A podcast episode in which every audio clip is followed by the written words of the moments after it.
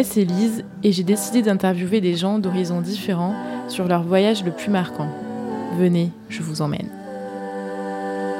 Hello à tous et bienvenue dans Valise ou sac à dos, le podcast des amoureux du voyage. Ma barouseuse du jour a fait du voyage son métier puisqu'elle propose des expériences sur mesure exclusivement en Afrique.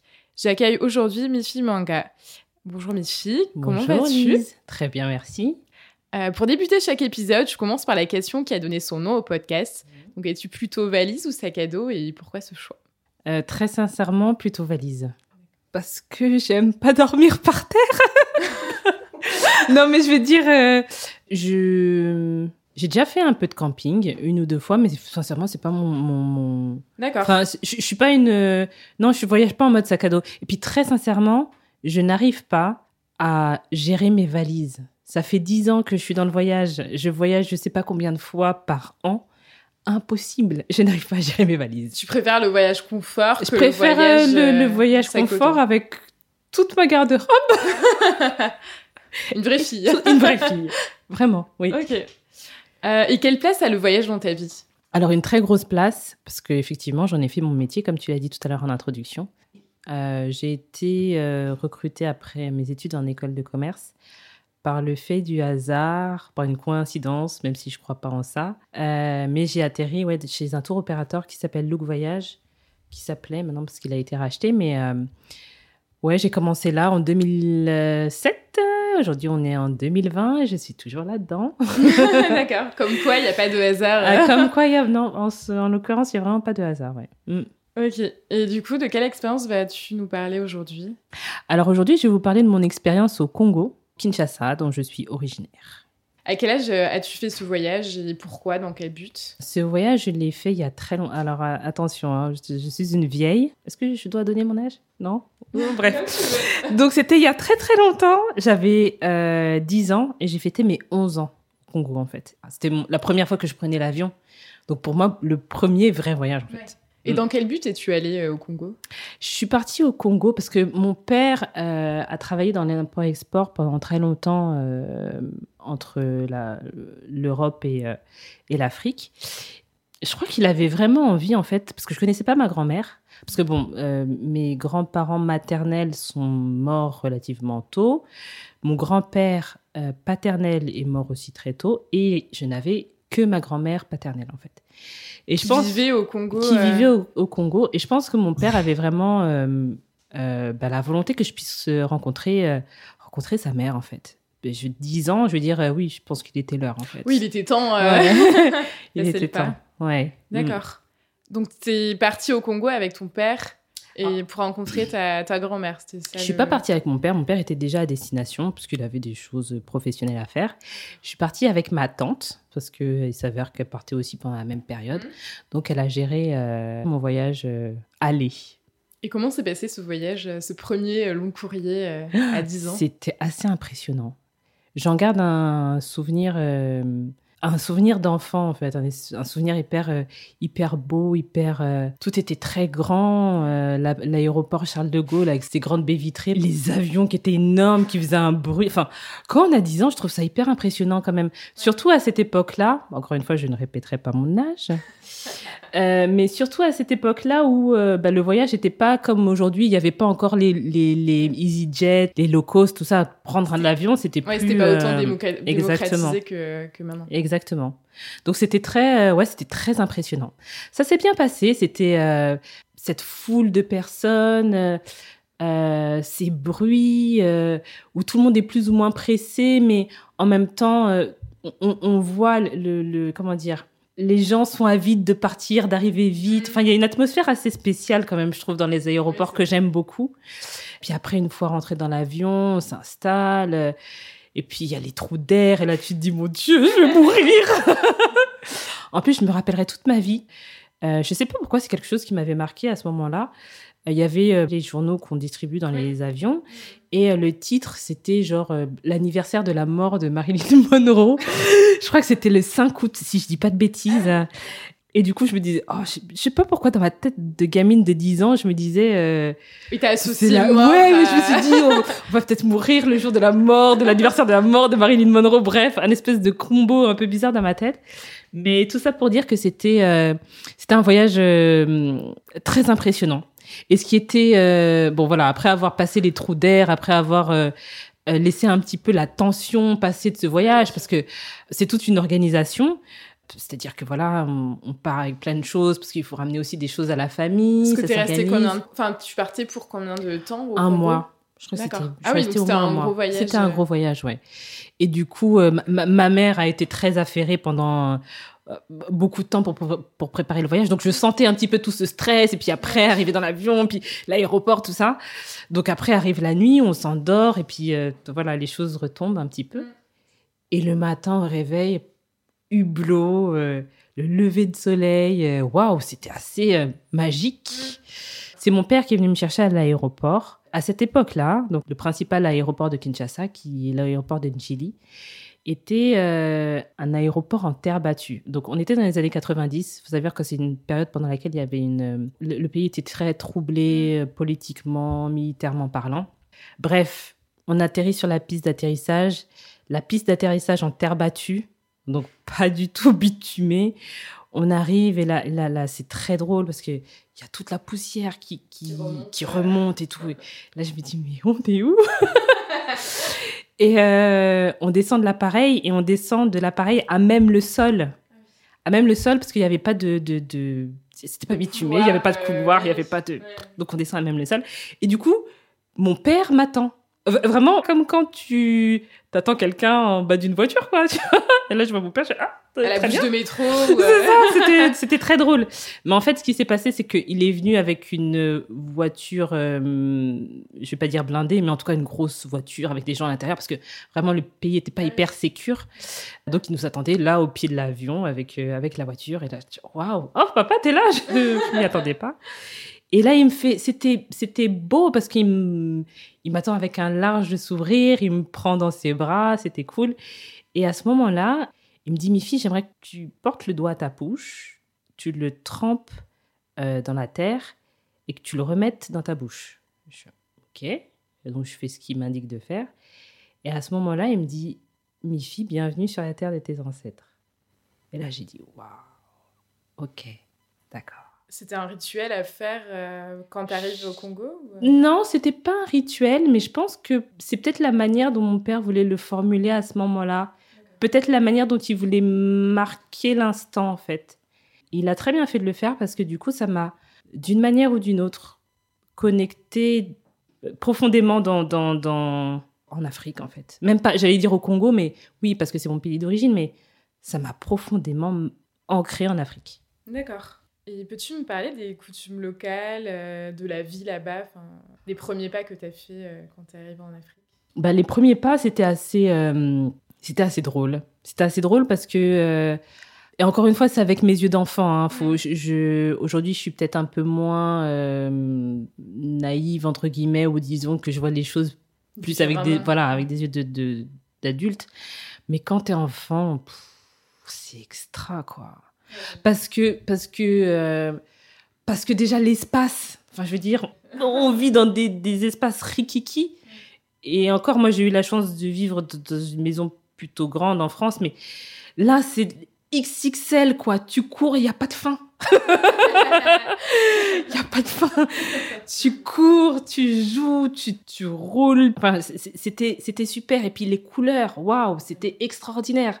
C'est-à-dire que j'ai jamais vu un vert aussi vert que quand je suis partie au Congo. Et t'es connecté à la nature aussi, plus que, qu'en France Bah, euh, Forcément, forcément, parce que parce qu'il y a plus de place pour pour ça. Il y a plus de place tout court en fait.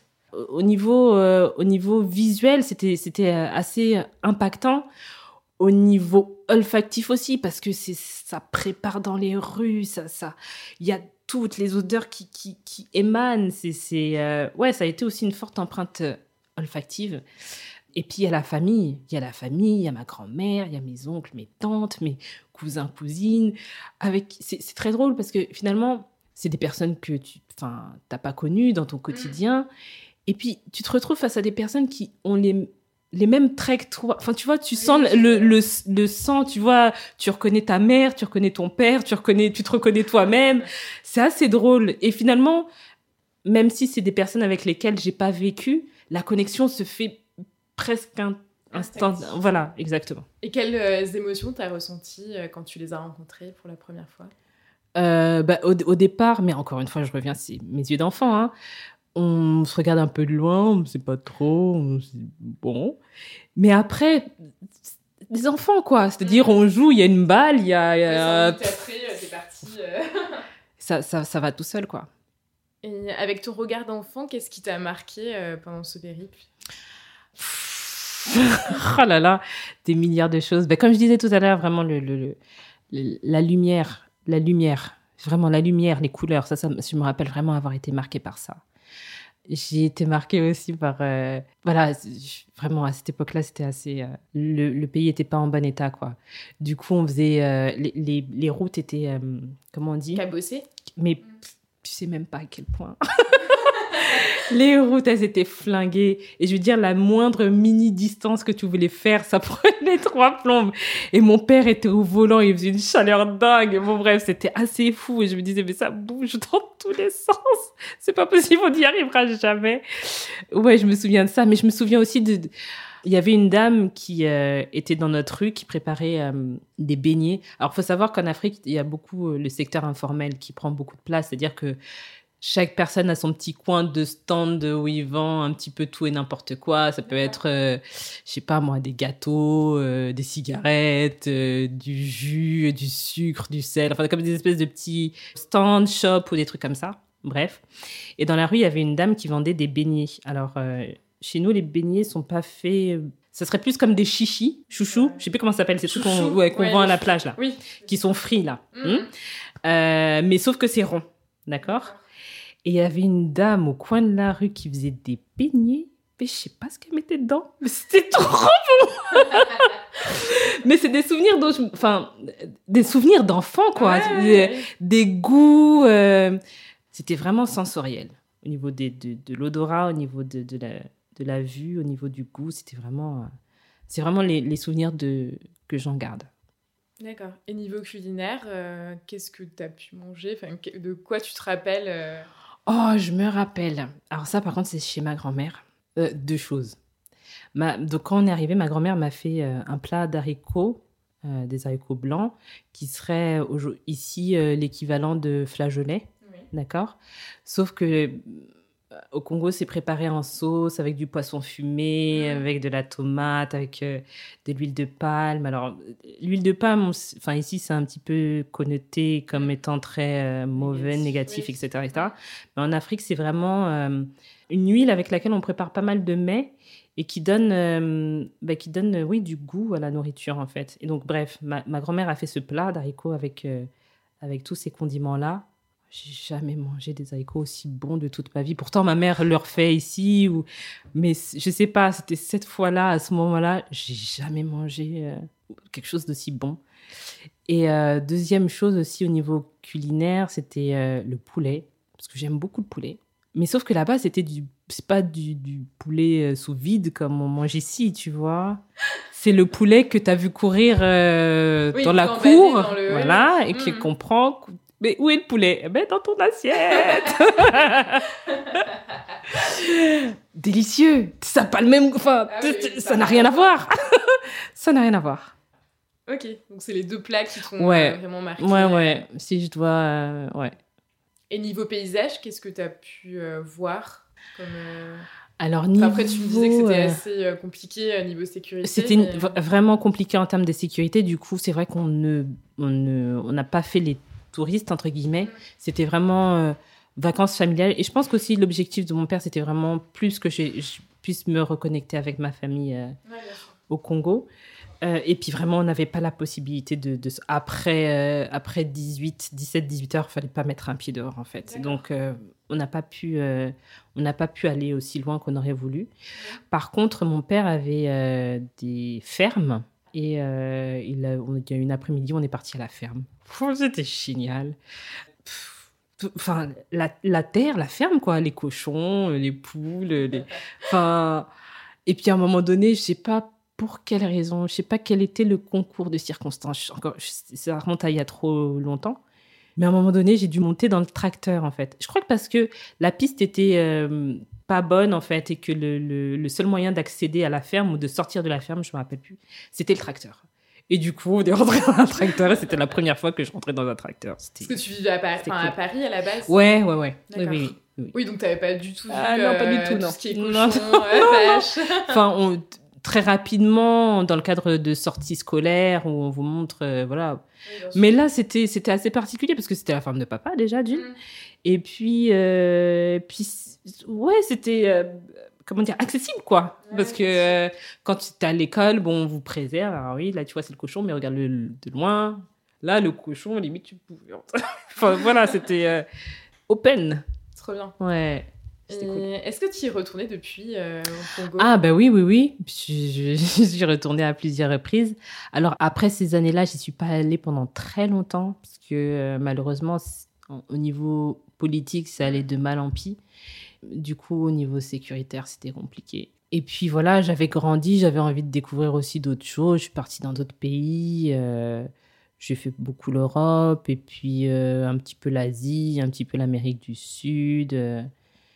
Puis à un moment donné, euh, ah, je ne sais plus quel âge j'avais, trentaine d'années, je crois. Ma grand-mère a commencé à fatiguer, ce qui est normal, 90 ans, enfin tu vois. On était, il restait plus, trop trop de temps. Bon, elle commençait vraiment à devenir malade et mon père me disait, je dis ok, bon bah faut, faut vraiment que j'y aille en fait. Mm. Et du coup, euh, j'y suis retournée, ouais, quand j'avais une trentaine d'années, vraiment pour aller voir ma grand-mère essentiellement, pour aller revoir la famille que j'avais pas vue du coup depuis ce laps de temps, c'est-à-dire depuis entre 10 ans et 30 ans, mm. euh, voilà. Oui, c'est il y a quand même 20, 20, 20, ans quoi, donc. Euh, donc voilà, j'y suis retournée pour à cette occasion-là. Puis après, j'y suis retournée encore plus fréquemment parce que j'ai eu une petite fille et du coup, je me suis dit. Euh, et puis le, le, pays a commencé à se stabiliser aussi. Hein. Donc du coup, je me suis dit, euh, non, il n'y a pas... Euh, enfin, moi, j'ai pas eu la chance de pouvoir connaître ma famille de l'autre côté. J'ai pas eu la chance d'être connectée aussi jeune à mes racines, à ma culture. Je veux pas que ma fille passe à côté de ça, en fait. Donc, du coup, tu l'as amenée assez tôt là-bas Ah oui, à 11 mois, on était partis. D'accord. oui, non, non, elle avait 13 mois la première fois, on est parti au Congo avec elle. Ouais. Et j'essaye comme ça d'y retourner tous les deux ans avec elle. Et elle a quel regard euh, du Congo? Ben, Celui d'une petite fille de 6 ans, maintenant 5 ans, c'est-à-dire, euh, oh, waouh, trop bien. non, mais parce qu'il faut savoir que euh, voilà, le Congo, c'est encore c'est un, pays qui change beaucoup, dans lequel il y a une jeunesse qui est tellement dynamique, tellement ça grouille de partout d'idées, de, de, de, culturellement c'est fou. Il y a des expositions, il y a des artistes contemporains, il y a vraiment culturellement. Euh, j'invite vraiment les gens à s'intéresser à ce pays parce qu'il y a des choses assez dingues qui sont en train de se faire actuellement, euh, que ce soit au niveau culturel, que ce, soit au niveau de la tech aussi. Bref, la jeunesse est assez euh, très dynamique et vraiment ils nous attendent pas en fait. C'est génial. Mais il y a encore, euh, il y a encore des choses euh, qui doivent être, euh, voilà quoi, calées. Tout ça pour dire quoi? Pour dire que de temps en temps, il y a des coupures d'électricité et que du coup, bon ben voilà, on peut être en train de dîner et puis pouf, plus rien. et donc ma, ma, fille avec qui je suis partie, j'ai essayé d'aller assez régulièrement. Ben, en fait, ce qu'on faisait quand il y avait des coupures d'électricité, c'est qu'on faisait la danse de la lumière. enfin, on faisait la danse de la lumière quand la lumière revenait. Donc, on attendait. Bon, voilà, on essayait de trouver des animations avec, euh, avec la lampe torche. Et dès qu'il y avait la lumière qui revenait, on dansait. La danse de la lumière, la danse de la lumière. Et ça l'a fait triper. Enfin, oui, c'est pour détourner le. Euh, c'est pour détourner le truc et euh, parce que bon, voilà, petite fille, ça peut être un petit peu impressionnant de de, de... attends, il y a plus de lumière, qu'est-ce qui se passe quoi? Mais du coup, euh, on, l'a tourné plutôt comme ça, et puis ça lui plaît, et puis elle veut, elle a vraiment envie de découvrir. Et puis à cet âge-là, on a peur de rien, on y va, quoi, c'est cool. Du coup, on a vraiment pu barouder, on a vraiment pu découvrir ensemble euh, le Congo de manière euh, peut-être un peu plus touristique, les sites à voir, les différents musées, comme je disais tout à l'heure, ou les, les différentes voilà, galeries ou artistes à voir. Et ouais, c'est cool, c'est cool d'y aller avec euh, une petite fille parce qu'elle est vraiment curieuse, elle veut tout savoir et du coup ça ça ça invite soi-même à, à chercher, à découvrir et à mm. transmettre. Et tu parlais de culture juste avant. Euh, Mm. Quel artiste ou peintre euh, tu conseillerais euh, à des personnes qui veulent se renseigner sur le, Congo, qui veulent euh, apprendre la culture euh alors comme ça, je, de, tête comme ça, je peux pas te dire parce que ça me vient pas.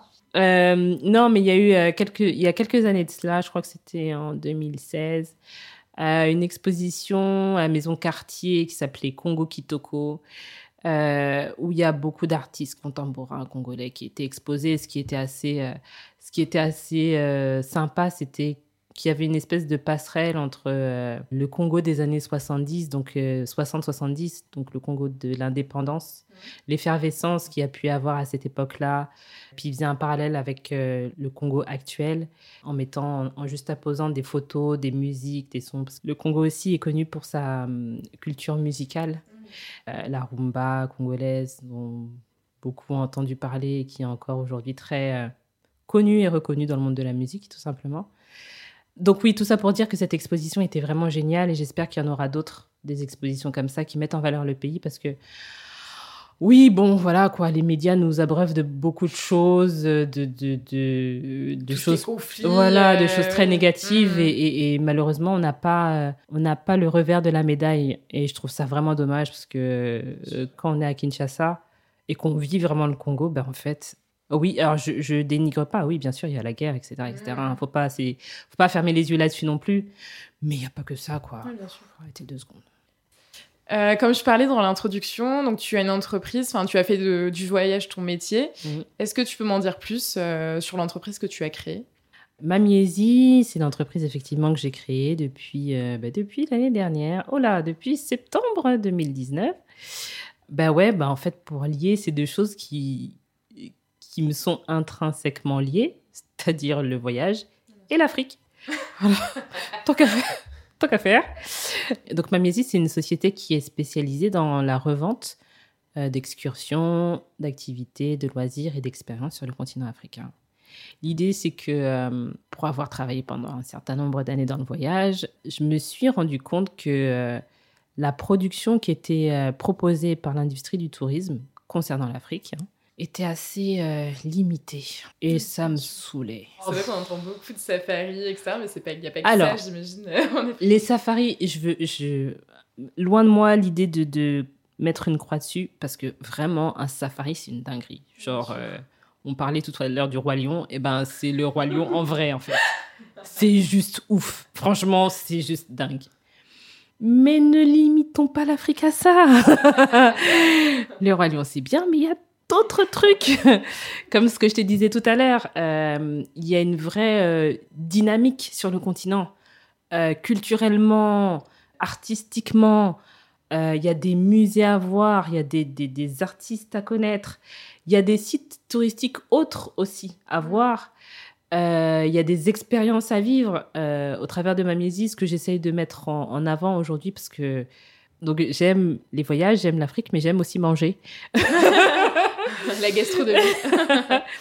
Et ce que j'essaye de, de mettre en avant, c'est euh, ça aussi, c'est la culture culinaire des pays que je propose en fait, au travers d'ateliers cuisine, en le faisant avec des chefs à destination, histoire de vraiment voir euh, toutes ces cuisines ancestrales revisitées.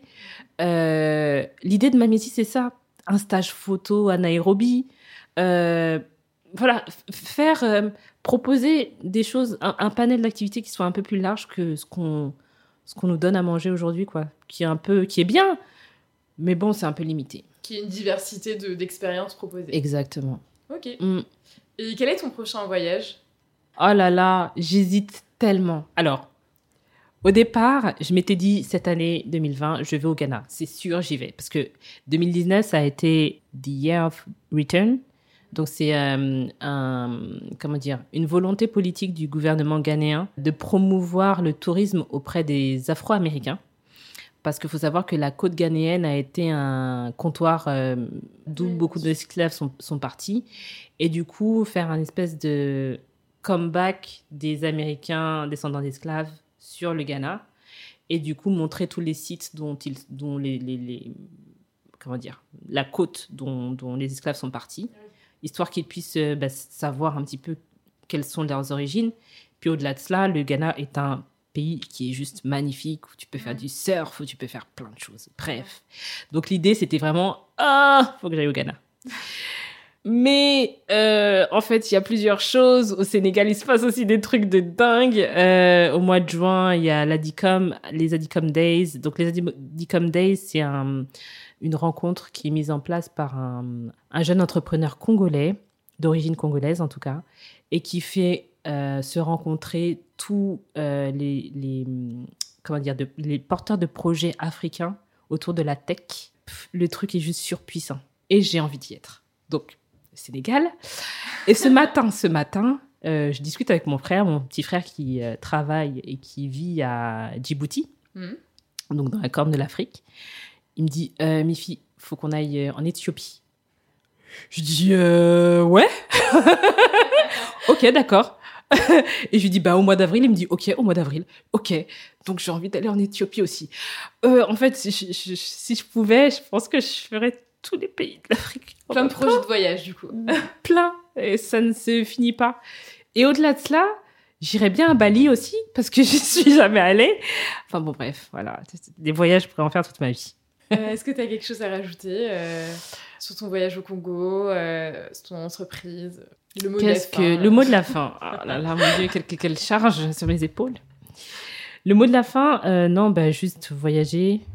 N'ayez pas peur de voyager. Euh, ne vous, euh, comment dire? Les médias, c'est une chose, mais essayez ou ayez la curiosité de, de, de voir un petit peu ce qui se passe de votre propre chef. Mm. Il y a plein, plein, plein de choses qui, qui permettent de le faire aujourd'hui, avec Internet, avec euh, les réseaux sociaux, etc., etc. Informez-vous de votre côté. Écoutez les médias, oui, mais pas trop non plus. Et puis allez là où, là où votre cœur vous porte. Mangez. Partout où vous allez important. man- eh, c'est vital. Et voyager encore. Voilà. Super, merci Mifi et à bientôt. Merci Lise, à très bientôt. J'espère que cet épisode vous a plu. Si vous souhaitez être au courant de toutes les actus du podcast, n'hésitez pas à le suivre sur Instagram ou Facebook à Valise ou Sac à dos podcast. Je serai également ravie de lire vos commentaires sur l'une des plateformes que vous utilisez. Et si le cœur vous en dit, vous pouvez même laisser 5 étoiles au podcast. Un grand merci à Pauline de Tarragon du groupe Pyjama pour la parenthèse musicale. Je vous retrouve très bientôt dans un prochain épisode 10.